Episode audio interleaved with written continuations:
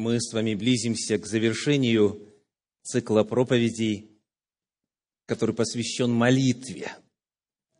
Сегодня, по милости Господней, уже 26-я проповедь в этом цикле.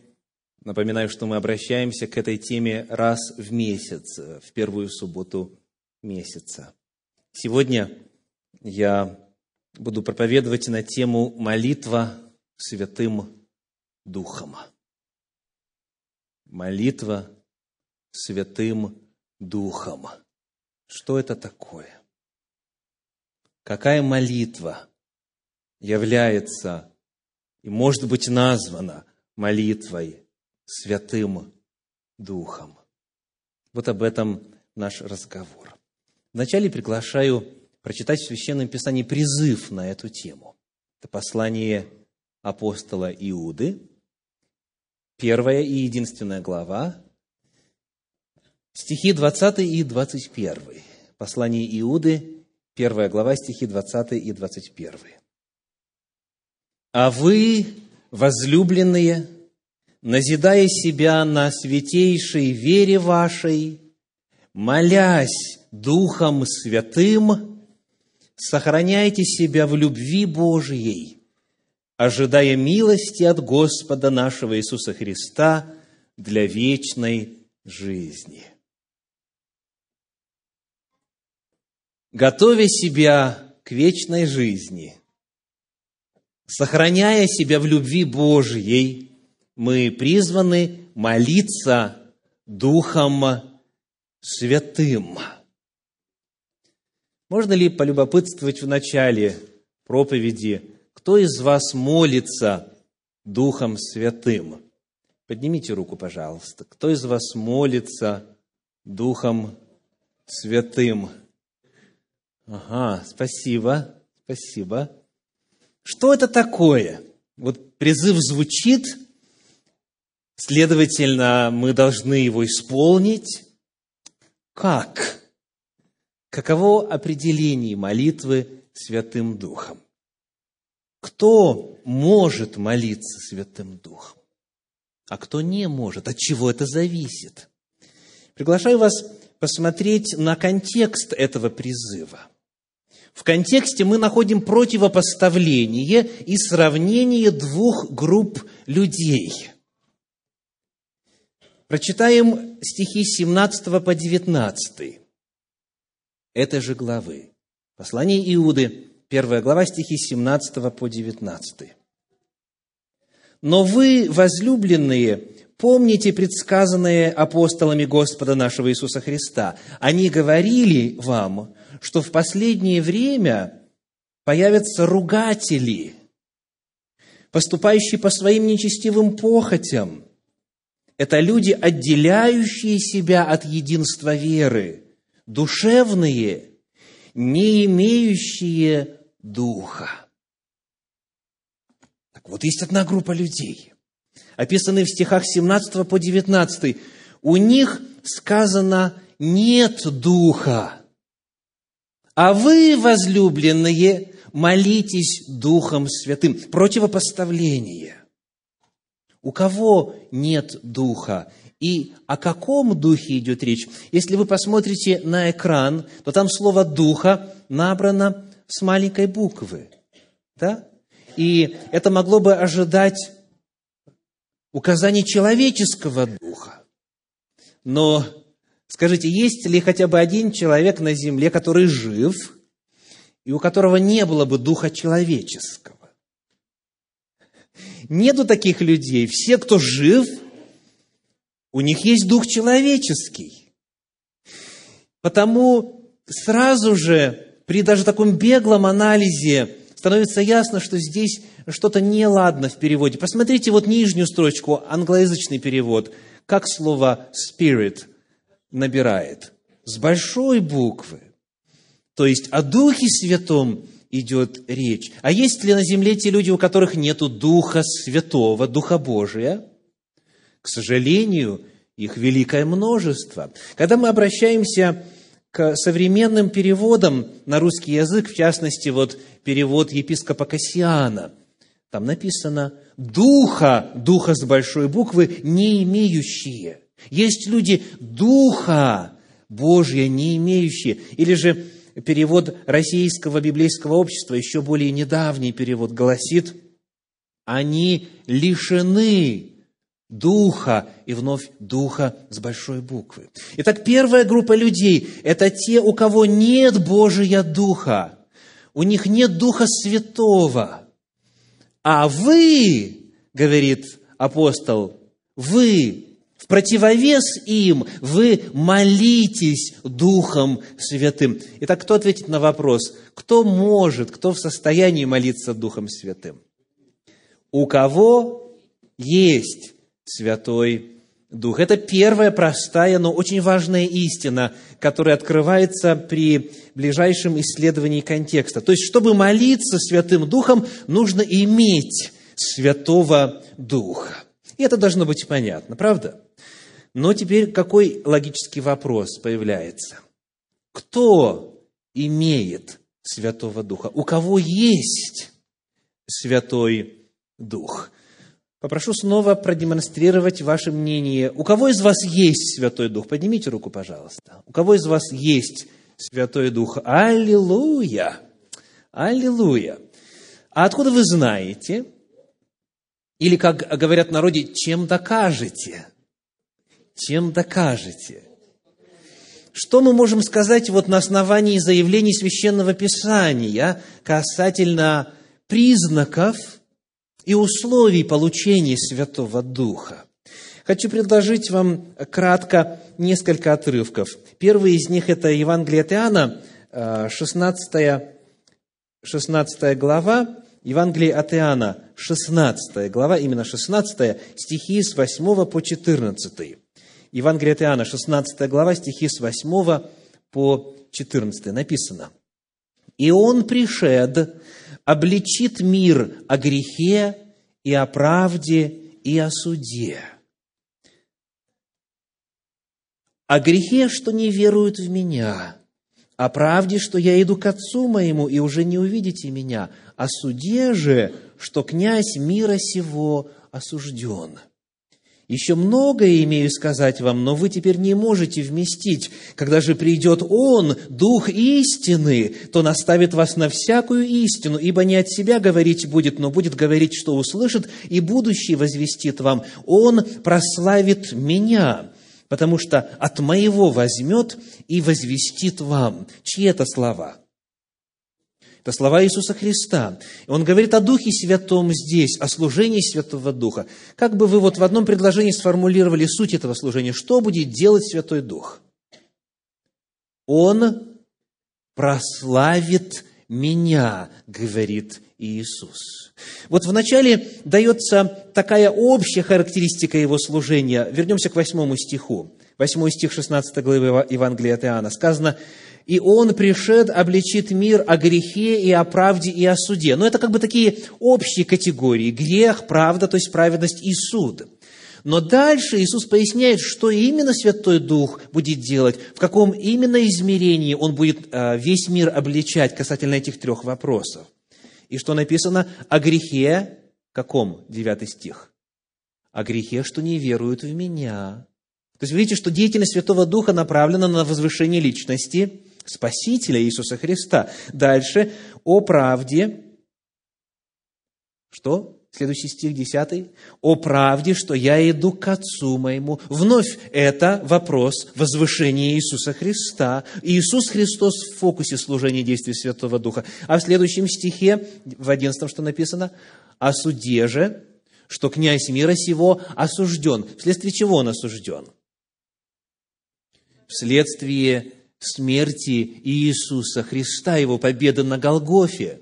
Сказано, что князь мира будет изгнан. Да? Он отнял, Иисус отнял власть у имеющего державу смерти, то есть дьявола. То есть все эти три направления действия Иисуса, действия Духа Святого направлены на Иисуса Христа. Потому Он говорит, Он от моего возьмет и возвестит вам. Он что сделает? Прославит меня. Итак, у кого есть Святой Дух? Каких целей достигает Святой Дух на земле? Он прилагает результаты и последствия, и победы, и благословения жизни и служения Иисуса Христа, Его смерти, Его воскресения ко всем людям на земле – ко всем людям на земле. Он, сказано, прославит меня. Дух Святой об одном заботится, чтобы дать людям спасение, чтобы ввести их во взаимоотношения с Богом, со Спасителем, со Всевышним. А только один путь есть для этого – Иисус Христос. «Я есть путь, истина и жизнь», – сказал Он. Итак, у кого есть Дух Святой? У тех, кто принимает служение Духа, направленное на возвышение и прославление Иисуса Христа. К сожалению, сегодня есть много христиан, которые хотят Духа. Боже, наполни меня, наполни меня. Хочу быть чудотворцем, хочу то делать, хочу, чтобы про меня все знали, хочу, чтобы были пророчества. И иные такие, знаете, такие яркие, самые яркие чудеса и знамения дары Святого Духа – но фокус здесь не тот. Это хорошо просить о дарах. Ревнуйте о дарах, да. Но помните, что Дух Святой, во-первых, Дух Святой определяет, какой дар у вас будет. А во-вторых, помните, что нельзя разъединить служение Святого Духа и личности Иисуса Христа. Потому всякий, кто хочет Духом Святым наполниться, он должен на ком сосредоточиться? На Иисусе Христе. Потому что служение Святого Духа, повторим, заключается в том, чтобы прославить Иисуса. И потому, когда мы открываем следующее место Священного Писания, первое послание Коринфянам, 12 глава, 3 стих, там об этом написано так. 1 Коринфянам, 12 глава, 3 стих, на эту же тему. «Потому сказываю вам, апостол Павел пишет, что никто, говорящий Духом Божьим, не произнесет анафемы на Иисуса, и вот эта вторая часть для нас очень значима сегодня, вторая часть этого третьего стиха. «И никто не может назвать Иисуса Господом, как только Духом Святым». Итак, у кого есть Дух Святой? Согласно тексту. У тех, кто Иисуса Христа принял своим Господом, кто принял истину о Его божественной природе – о том, что Он есть Сын Божий, который пришел в мир, чтобы даровать спасение. Тот, кто принял Иисуса Христа, кто поверил в Иисуса Христа, не мог бы этого сделать, согласно апостолу Павлу, без Святого Духа. Читаю еще раз – Никто не может назвать Иисуса Господом, как только Духом Святым. То есть человек принимает Духа Святого тогда, когда он соглашается со служением Святого Духа, и когда вот то обличение и наставление, и все иное, что Святой Дух делает применительно к служению Иисуса Христа в душе конкретного человека, все это становится для человека реальностью, когда происходит то, что называется в Библии рождением свыше, когда происходит уверование. Вот это и есть есть момент получения Святого Духа. Еще яснее об этом читаем чуть дальше в первой главе послания апостола Павла в Ефес. Ефесянам первая глава, стихи 13 и 14. Послание в Ефес, первая глава, стихи 13 и 14. «В нем и вы, услышавши слово истины, благовествование вашего спасения, и уверовавшие в него, запечатлены обетованным Святым Духом, который есть залог наследия нашего для искупления удела его в похвалу славы его. Итак, как человек обретает Духа Святого? Первое. В нем вы, давайте вернем 13 стих на слайд, в нем вы, услышав слово истины. Дух Божий – это Дух истины, это тот, который вдохновил Божьих рабов, пророков и апостолов на написание Священного Писания в первую очередь. Это Дух истины. И вот когда человек слышит Слово истины, и дальше уточняется благовествование вашего спасения, то есть Евангелие, благую весть о спасении во Христе Иисусе. И что дальше написано? И уверовав в Него, в Иисуса Христа, тот получает Духа Святого. Вы запечатлены обетованным Святым Духом. Итак, дорогие, если вы услышали Слово истины, именно Слово истины, благовествование того Иисуса, который раскрыт на страницах Священного Писания, а не на страницах каких-то иных книг или э, вероучредительных э, заявлений. если вы услышали слово истины, благовествование вашего спасения, и уверовали в Иисуса Христа, вы получили Святого Духа. Потому Святой Дух есть у всех, кто уверовал в Иисуса Христа. Еще раз. В послании Иуды написано «Молитесь Духом Святым». Или, если точнее, то, ожидая пришествия, укрепляя себя в вере, молясь Духом Святым. Это призыв. Мы задали вопрос о том, у кого, кто в состоянии молиться Святым Духом. И нам контекст подсказал, какой ответ? Те, у кого есть Дух Святой. Потому что есть люди, у которых есть Дух Святой, и есть те, у кого его нету. Второй вопрос, как человек обретает Святого Духа? Ответ, уверовав в Иисуса Христа. Без Иисуса Христа без Духа Святого невозможно назвать Иисуса Христа Господом. Но теперь следующий вопрос. Как же молиться? Как молиться Духом Святым? В самом послании Иуды, которое является нашим первым э, отрывочком для исследования сегодня, нет прямого ответа на этот вопрос, но есть определенные указания пути, по которым следовало бы идти в разумении этого вопроса. Приглашаю вас вернуться, вернуться назад в послании Иуды, в первую главу, где мы прочитаем вновь 20 стих, Иуды 1.20. Сказано, «А вы, возлюбленные, назидая себя на святейшей вере вашей, молясь Духом Святым». Посмотрите, пожалуйста, на нижнюю строчку на экране, англоязычный вариант, один из англоязычных переводов. Вот как концовка выглядит и чем она отличается от русскоязычного перевода? У нас сказано «молясь Духом Святым». Английский текст что говорит? «Pray in the Holy Spirit». То есть, дословно, молитесь в Святом Духе. Да? И то же самое вы найдете в современных русских переводах. В частности, перевод Кулакова говорит «молясь во Святом Духе».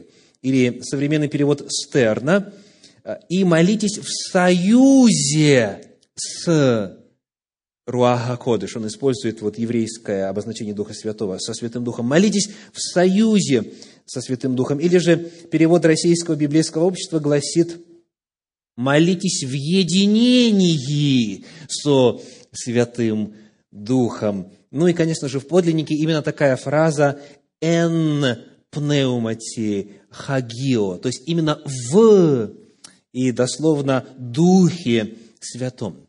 То есть Молитва Духом Святым, если использовать э, терминологию синодального перевода, это молитва во Святом Духе, или же в единении со Святым Духом, или же в союзе со Святым Духом. Это чуть-чуть понятнее. Потому что понятие единения сохраняет две личности, два объекта. Понятие единства или союза предполагает синхронизацию интересов и слов и мыслей двоих. Вот запомнив это, мы теперь можем обратиться ко второму главному месту Священного Писания, которое прозвучит э, в сегодняшней проповеди, и которое очень часто как раз-таки используют в попытке описать, что такое служение молитвы Святым Духом. Это послание апостола Павла к римлянам, 8 глава. Римлянам, глава 8, стихи 26 и 27. Римлянам 8 глава, стихи 26 и 27. Написано, «Также и Дух, Дух э, с большой буквы, подкрепляет нас в немощах наших, ибо мы не знаем, о чем молиться, как должно, но сам Дух ходатайствует за нас воздыханиями неизреченными. Испытующий же сердца знает, какая мысль у Духа, потому что Он ходатайствует за святых по воле Божьей. Вот это отрывок, который, к сожалению, в определенных кругах понимается прямо противоположно тексту и, соответственно, смыслу. Давайте попытаемся разобраться. Как бы вы ответили на следующий вопрос? Кто здесь молится? Кто здесь молится? Стихи 26 и 27. Кто молится? Что текст говорит? Молится Святой Дух. Согласны? Давайте читать еще раз 26 стих. Сказано, «Сам Дух ходатайствует за нас». Не мы, а Он. Он совершает моление, Он совершает ходатайство. А что 27 стих говорит? «Ибо Он ходатайствует за святых по воле Божьей». Кто осуществляет моление, кто осуществляет ходатайство? Дух Святой. Итак, дорогие, текст 26, 27 говорит о том, что Святой Дух делает, а не о том, что мы делаем. О нашей молитве здесь не говорится. Есть только утверждение, что мы не умеем этого делать. Мы не знаем, как молиться, о чем молиться, как должно, как правильно. Мы не можем молиться. Но Дух Святой знает, Дух Святой может, и Он это делает. Он молится. И в 26 и в 27 стихе утверждается, что молится, ходатайствует Дух Святой. За нас, за святых написано. Второй вопрос. Скажите, как происходит молитва? Вот если бы вы захотели послушать молитву Святого Духа, что бы вы услышали? Вот что он произносит? Как он ходатайствует? Что он делает? Что он говорит? Давайте вернемся к 26 стиху, там есть ответ. Как происходит эта молитва? Воздыханиями неизреченными. Все это видят. Воздыханиями неизреченными. Ну, кто думает, что эту фразу корректно было бы привести, перевести фразой словами неудобовразумительными? Это одно и то же? Воздыхания неизреченные и слова неудобовразумительные. Это одно и то же. Это далеко не одно и то же. Что же означает фраза воздыхания неизреченные? подлиннике слово «неизреченный», вот в синодальном переводе очень точно переведено, это по-гречески «алалетос». «Лалео» в греческом – это «говорить». «Лалео» – это говорить, произносить звуки, так? А «а» – это отрицательная частица. Ну, всем нам известный термин «атеист», да, является хорошей иллюстрацией. «Теос» – Бог, «а» – отрицающий Бога. Итак, «а» лалетос, что означает без использования слов. Без использования слов. Или, как очень интересно говорит церковнославянский перевод, не изглаголанными не изглаголанными словами, ну, то есть воздыханиями в данном случае, да, то есть без произнесения слов. И в действительности а, вот это греческое «алалытос» означает «бессловесно». Но давайте проверим, правильно ли мы э, поняли апостола Павла. В следующем стихе, 27, эта мысль продолжается. Скажите, что 27 стих говорит о том, как молится Святой Дух? Нашли? 27 стих. Как он молится? «Испытующие же сердца знает, какая мысль у Духа». Итак, как Дух Святой ходатайствует? Мысленно. Мысленно. Без слов. Это воздыхание непроизносимые, это воздыхания неизреченные, бессловесные – и испытующий сердца, то есть в данном случае э, Бог Отец, Он знает, какая мысль у Духа. Дело в том, дорогие, что божеству нет нужды обмениваться друг с другом словами, чтобы общаться. Личности божества не нуждаются в словах как средстве коммуникации. Испытующие сердца знают, какая мысль у Духа. И наоборот, если бы вы вспомнили, что о Духе Святом написано в этом отношении, о его способности проникать в мысли Отца, то мы бы обратились э, к первому посланию Коринфянам, ко второй главе, где сказано, «Ибо Дух все проницает и глубины Божии». Дух Святой проникает в глубины Отца и Сына. Отец знает, какая мысль у Духа. Их общение бессловесно, именно на уровне сознания, на уровне мысли. Потому, потому Дух Святой ходатайствует беззвучно, ходатайствует мысленно. Этот отрывок, дорогие, нельзя использовать для описания человеческой молитвы. Это описание того, что Дух Святой делает. Но, слава Богу, мы все-таки можем молиться в союзе со Святым Духом, в единении со Святым Духом. И как это делается, апостол Павел уже объяснил чуть ранее в 8 главе послания к римлянам. В этом же отрывке, в рамках этого же повествования, я приглашаю вас посмотреть в 8 главе на стихи с 14 по 16. Римлянам 8 глава, стихи с 14 по 16.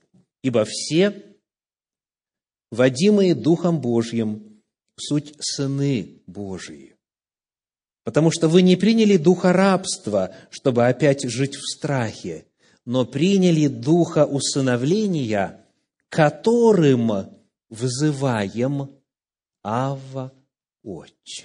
Сей самый Дух свидетельствует Духу нашему, что мы дети Божии. Итак, что происходит? Как вы понимаете вот эту фразу в 15 стихе? «Которым», то есть Духом Святым, взываем. Давайте посмотрим снова на 15 стих на экране. «Которым взываем».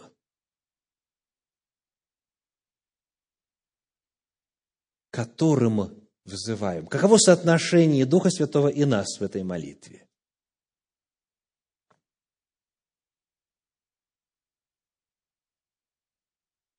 Что для нас Святой Дух делает? Что Он делает? По тексту. Ну, первое. Давайте вот что отметим. Когда Дух Святой говорит через нас, или когда Он нами взывает, или Он через нас что-то озвучивает, то скажите, результат а, каков с точки зрения понимаемости – это речь внятная или невнятная? Язык понятный или непонятный? Сказано, которому взываем Ава Отче. Есть кто-нибудь из присутствующих, кто не, не понимает, что это значит? Ава Отче.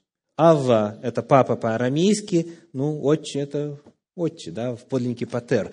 То есть, когда Дух Святой, когда Дух Святой говорит через нас в молитве, или когда мы молимся с Ним или в союзе с Ним. Кстати, в подлиннике здесь то же самое, а, что и в послании, к, в послании Иуды, где написано, что молясь в Святом Духе. Здесь точно такая же конструкция. Так вот, когда Дух Святой молится через нас, или когда Он нами взывает, то то, что Он говорит, Он говорит внятно и понятно. А каков механизм, откуда и как он нами взывает? А, следующий стих, 16 свидетельствует. «Сей самый Дух свидетельствует Духу нашему, что мы дети Божьи». То есть Дух Святой дает нам откровение. Он говорит, ты Божье дитя. Так? Человек получает это свидетельство, и что потом делает? И говорит, я Божье дитя. То есть он обращается к Богу, называя его своим отцом. Дух Святой свидетельствует нашему Духу, а мы, в свою очередь, это свидетельство, эту истину, полученную от Духа Святого, озвучиваем внятными, удобовразумительными терминами. Вот что значит молиться Святым Духом. Или же молиться в союзе Святым Духом. Это означает, что мы принимаем откровение Святого Духа и молимся на основании этих откровений. Он свидетельствует Духу нашему, а мы взываем и озвучиваем Его откровение. Как наша тема сегодня? Наша тема сегодня – молитва Духом Святым. Мы выяснили, что чтобы молиться Святым Духом, нужно иметь Святого Духа. У кого есть Святой Дух? У тех, кто поверил в Иисуса Христа. Потому что это главная задача Святого Духа. Он прославит меня, сказал Иисус. Молиться Святым Духом означает что? Получать от Святого Духа откровение. Мы не знаем, о чем молиться, но Дух Святой знает, и Он нам открывает, и Он свидетельствует нашему Духу. И если человек с этим соглашается, если он принимает это откровение от Господа, он теперь знает, о чем молиться. И он вот эти слова, полученные от Святого Духа, теперь озвучивает. Повторим, Дух Святой посылает откровения, а мы озвучиваем их в молитве. Молитва Духом Святым по своей природе есть сотрудничество человека и Бога. Мы очень часто не знаем, о чем молиться. Вот кто-нибудь из вас может сегодня засвидетельствовать о том, что ваши молитвы 20 лет назад были абсолютно неправильными. Вот по целому ряду вопросов. Вот вы говорили, хочу замуж именно за него. А потом 20 лет спустя, ой, Господи, зачем ты меня тогда послушал? Да? Зачем ты меня послушал? Или же хочу вот эту профессию, вот именно в этот колледж, именно в этот университет. Мы не знаем, о чем молиться, мы не знаем, что нашему благу служит. И часто мы молимся для чего? Для своих вожделений, мы молимся для своей гордыни и так далее, и так далее, в силу самых ненужных мотивов. Но Дух Святой знает, что нам во благо, а что нет. И потому Он предлагает помощь. Он дает нам откровение, о чем нам на самом деле стоит молиться. У кого из вас бывали случаи, когда вы вдруг ни с того ни с сего, как говорится, начинаете переживать за какого-то человека? То есть у вас появляются мысли, и вы как будто бы вот чувствуете очень явственно, что этот человек в беде. И начинаете молиться за этого человека – и начинаете возвышать его, поднимать его в молитве, просить у Господа защиты и так далее, и так далее. И потом через время оказывается, что в тот момент был кризис, как раз был переломный момент, и Господь одержал победу. Кто знает, о чем я говорю? Аллилуйя. Есть много иных вот примеров, форматов, тем, которые Дух Святой открывает нам. Без Духа Святого мы не знали бы, о чем молиться, как должно но Дух Святой свидетельствует Духу нашему, и затем мы это произносим своими устами. Вот суть молитвы Святым Духом. И напоследок, Евангелие от Иоанна в третьей главе, восьмом стихе записаны очень важные слова Иисуса Христа на нашу тему. Иоанна 3 глава, 8 стих. «Дух дышит где хочет. И голос его слышишь, а не знаешь, откуда приходит и куда уходит. Так бывает со всяким рожденным от Духа. Давайте перефразируем. Что происходит со всяким рожденным от Духа? То есть со всяким, кто уверовал в Иисуса Христа. Произнесем вместе. Всякий рожденный от Духа, и что дальше по тексту? Слышит голос Духа. Дух его слышишь. Это происходит со всяким рожденным от Духа. Дорогие, если вы рождены свыше, если вы уверовали в Иисуса Христа, Дух Святой вам говорит. Постоянно. Это для вас нормативное, стандартное явление. Всякий, рожденный от Духа, слышит голос Духа. Но проблема заключается в чем? В том, что слишком много иных голосов вокруг нас звучит в этом мире. И в нашей собственной голове, и из уст наших родных и близких, и с экранов телевизоров, и так далее, и так далее. Есть слишком много иных голосов. Есть голоса духовного мира. И вот многие в результате не знают, как различить голос Духа. Всякий, рожденный свыше, в состоянии его слышать. И потому призыв сегодня будет заключаться в том, чтобы быть внимательным, чтобы быть внимательным голосу Духа Божия. Если вы читали слова Духа в Священном Писании, вы различите, когда это именно Дух Святой говорит с вами. Его почерк, его голос легко узнаваем, если вы познакомились с ним по его откровению в Священном Писании. Просите Духа Святого, чтобы Он посылал вам откровения. и Он верен своим обетованиям, и обязательно будет продолжать посылать. И когда Он свидетельствует вашему духу, вы тогда знаете, о чем молиться. Молитесь на основании того, что открывает вам Дух Святой. Молитесь во всякое время Духом Святым.